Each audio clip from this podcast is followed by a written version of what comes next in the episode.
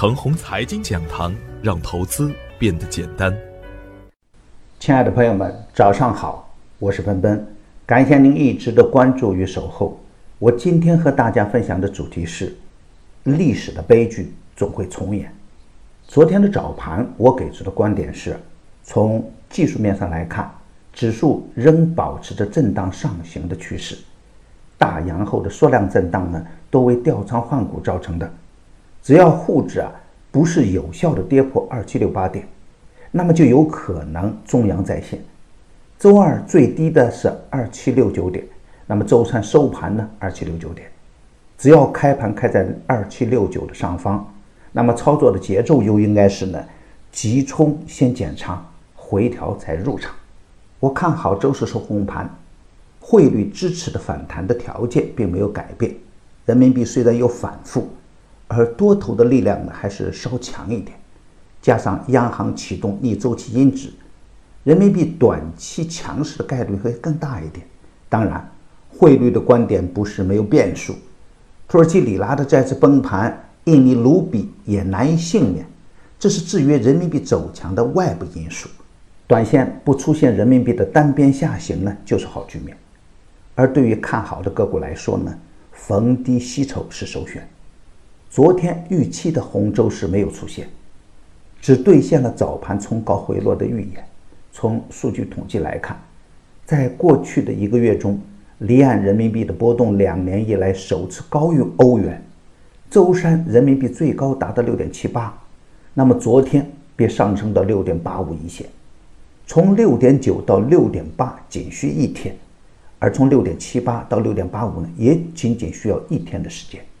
市场对外围输入性的风险还是比较敏感，再加上在金融开放的今天，我们的投资渠道很丰富，可以直接投资港股，也可以投资期货，再加上疯狂的房地产。使得 A 股市场的存量资金呢真的不多，而近两年的 IPO 超发也使得 A 股的资金面不够宽，增量资金不能持续的流入，汇率又是不太稳定，缩量下跌好像是顺理成章。特别是近期大涨的个股出现了补跌的局面。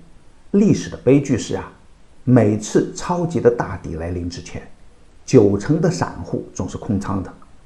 而大顶来临的时候呢，只有一成的散户能够逃离高点，这样的悲剧啊，已经多次上演，并且正在重演。当前的市场有风险吗？当然有风险啦。喜欢追高的人，机会就小于风险。而有机会吗？当然有机会了。从中长线的角度来看，超跌的绩优股的机会是大于风险的。比如我在八月二十四日早盘点评的黄河旋风。任凭大盘怎样震荡，股价还是能够维持在四点零八元的附近。而股权激励板块的科林电器、巡游科技、沪电股份等逆势表现强悍，逻辑清晰，板块精准，逢低布局就容易成功。那盘中去做随机事件呢，就很难赚钱。我反复的说过，底部是一个区间，并不是以某一天为界限的。底部肯定是最难熬的，而底部最值得。只要坚持逢低择优潜伏、清仓滚动操作，那么胜过盲目的绝望和乱做。三千五百多只个股的大盘不可能齐步走。就算我们等到了大牛市到来的那一天，那么股市仍然有风险。分步走是 A 股的习惯，找到了好股票就可以大干，比如沪电股份。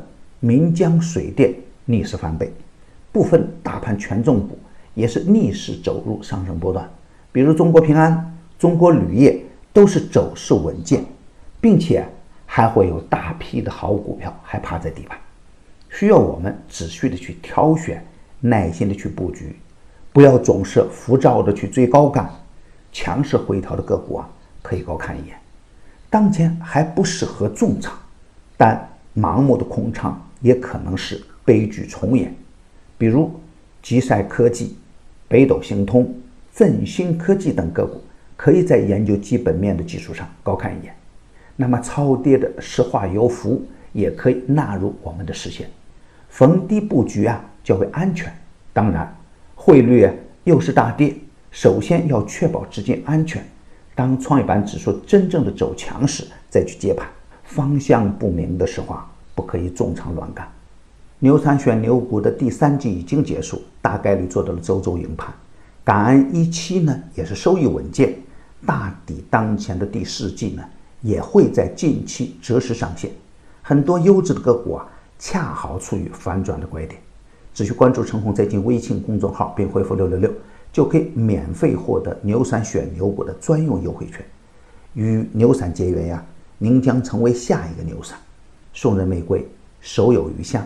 感谢您的点赞与分享，点赞多幸运就多，分享多机会也多。谢谢。